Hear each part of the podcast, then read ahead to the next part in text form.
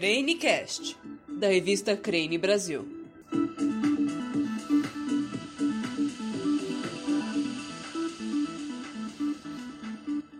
Caros amigos, quem fala é Wilson Bigarelli, jornalista e editor da revista Crane Brasil.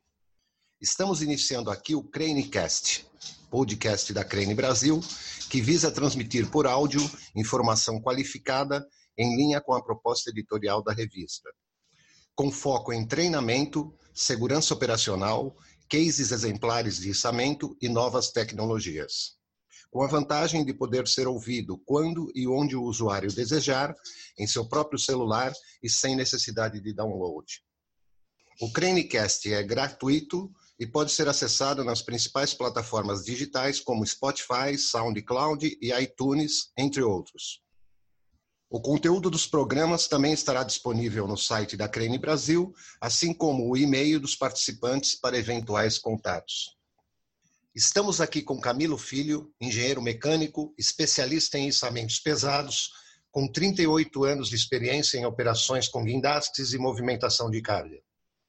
Com diversos cursos na área feitos no exterior, é responsável por vários trabalhos de grande envergadura no Brasil e no exterior Atualmente é consultor da IPS Engenharia de Rigging, é também membro da ACRP, Association of Crane and Rigging Professionals, dos Estados Unidos.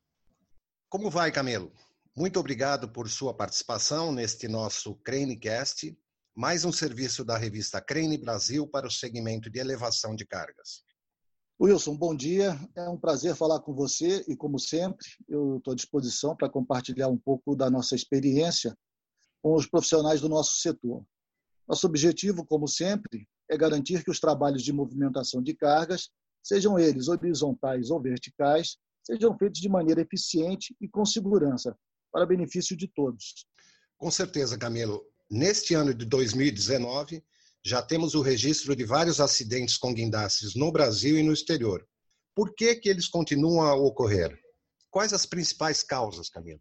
Bem, realmente a indústria da construção continua sofrendo com um número elevado de acidentes com guindastes, gerando quase sempre altos custos em termos de vidas humanas e danos à propriedade.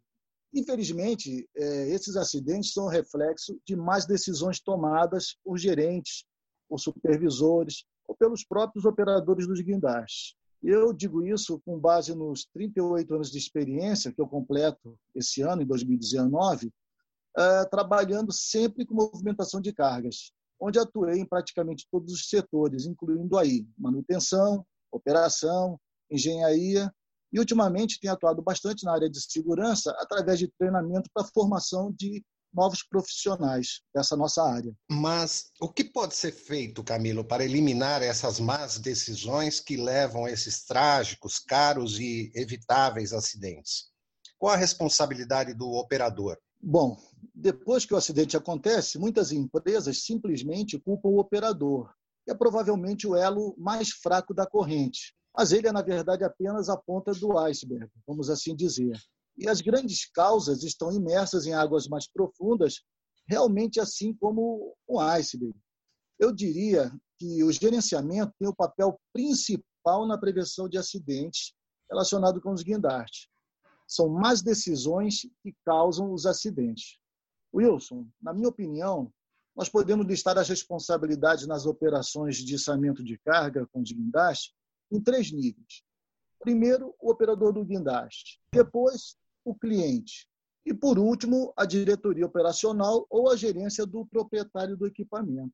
No caso da diretoria ou gerência do, do proprietário do equipamento, é responsabilidade dela assegurar que seus colaboradores, no caso os operadores, os riggers, os demais envolvidos na operação, estejam em perfeitas condições física e mental bem como atualizados nas novas tecnologias encontradas nos guindastes modernos. É da responsabilidade deles também, né, dos seus gerentes, né, do, dos operadores e do pessoal envolvido, entre outros, o fornecimento do planejamento da operação e ao estudo de rigging, fornecimento dos acessórios de qualidade em perfeito estado e certificados, isso é obtido de verdade quando a empresa locadora do guindaste ela possui um sistema de gestão da qualidade implantado, Porque no frigir dos ovos, não adianta é, a empresa ter parte de algo. Nós necessitamos ter um todo. Ou seja, não adianta a empresa ter os guindastes de última geração, mais modernos do mercado, se os seus operadores, o pessoal de manutenção e engenharia, eles não forem treinados nessa nova tecnologia. Vale lembrar também que a tecnologia muda muito rapidamente. E o que é atual hoje será obsoleto amanhã, que é o caso dos nossos guindastes, que mudam muito rapidamente. Né? Uma empresa que tenha realmente implantado um sistema de gestão da qualidade, ela vai assegurar tudo isso e muito mais, trazendo tranquilidade para ela e seu cliente. Vai aumentar sua eficiência, que se traduzirá em redução de custos, Fácil de identificar é na renovação da apólice de seguros da empresa. E o outro é no custo de manutenção dos equipamentos. O Camilo, é, o que, que compromete no dia a dia esse sistema interno de gerenciamento da qualidade? Olha só, vou dar um exemplo. Vamos supor que em determinada operação tudo está como planejado. Existe o plano de rigging, a equipe é treinada, a máquina e seus componentes chegaram a tempo, inicia-se a jornada ao trabalho. Porém, o operador não teve seu salário depositado por uma falha dos recursos humanos, por exemplo. Pronto, é um ponto de estresse. Você acha que a cabeça do operador vai estar tranquila, concentrada no trabalho ou no pagamento do aluguel, da escola do filho etc. Por isso que eu digo que tudo deve funcionar, porque está tudo linkado. Daí a necessidade de um sistema de gestão da qualidade que irá integrar todos os departamentos da empresa, operacional, comercial, financeiro, recursos humanos, procurement, treinamento e a diretoria, é claro. A falha de um compromete o todo. O problema, assim, é que ter um sistema de gestão que funcione custa caro. E, normalmente, as empresas se preocupam mais em ter o equipamento do que administrá-lo. Além de que, se não conseguem bons profissionais comprometidos e capacitados do dia para a noite, muitas vezes há que formá-los na própria empresa. E, na minha opinião, até é o melhor, viu? Agora, Camilo, e o cronograma da obra? O cronograma também pode comprometer a segurança? Sim, claro. Por exemplo, de novo, se o operador está treinado, material certificado, está tudo bem. Mas a máquina ou parte dela chega atrasada na obra. Por exemplo, chegou uma parte do guindaste, faltou uma esteira. Quer dizer, o guindaste está praticamente todo lá, mas falta uma esteira ou falta um contrapeiro. Pronto. Adianta, você não consegue montar a máquina. O operador e a equipe vão estar submetidos a um estresse seja pela pressão do contratante do serviço, seja pela da própria empresa do guindaste. Pelo fato que, de repente, a equipe será obrigada, por exemplo, a virar a noite trabalhando para que no dia seguinte a máquina esteja montada de acordo com o cronograma assumido pela empresa com seu cliente. Há de se lembrar que, normalmente, existem multas atreladas aos cronogramas. Por isso que o outro grande responsável também é o cliente. Se ele também não possui um departamento de gestão da qualidade, ele compra qualquer coisa, tendo muitas vezes como único norte o preço. E aí, como ele não trabalha com qualidade, não tem gente treinada nem preparada na obra para solicitar os serviços, cobrar as ações corretas e seguras dos operadores, o que a gente vê muitas vezes é o pessoal usar o jargão: eu sou o cliente e eu estou pagando. Muito comum ouvir isso na obra, né? Faça o que eu mando.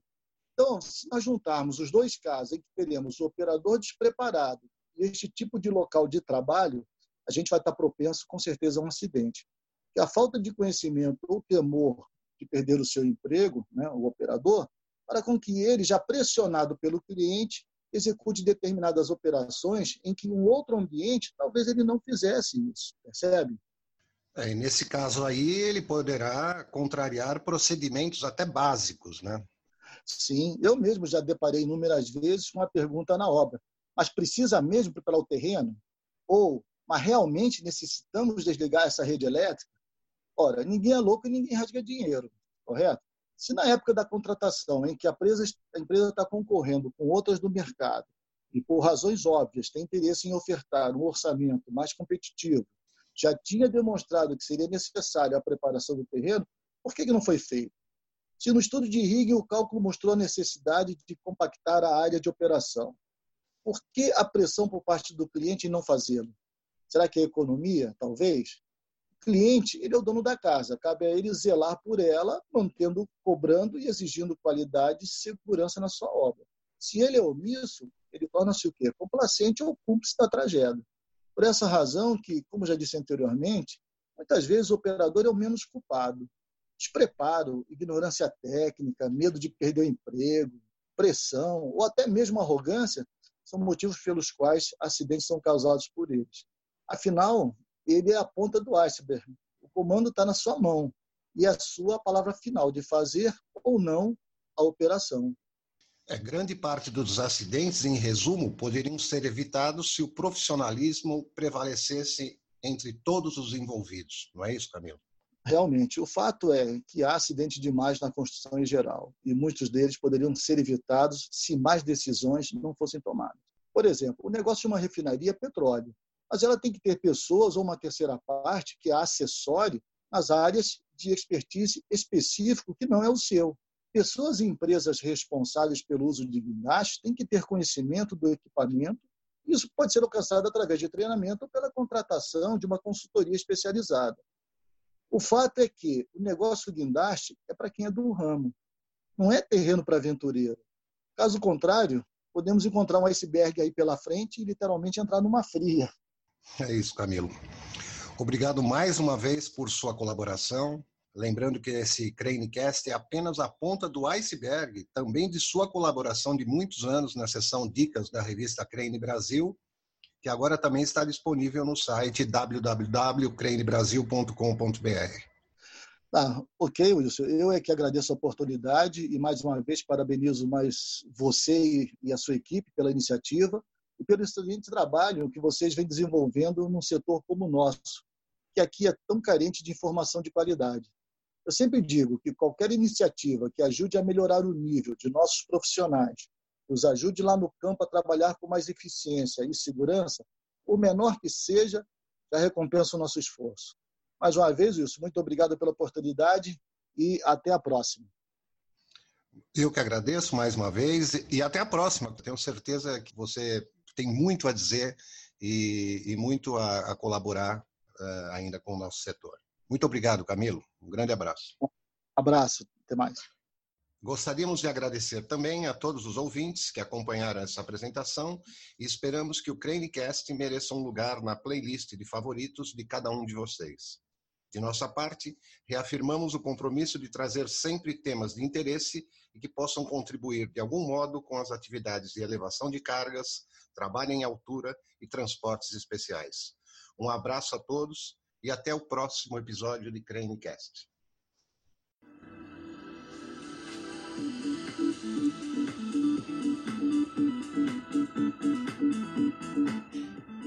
Cranecast, da revista Crane Brasil. Música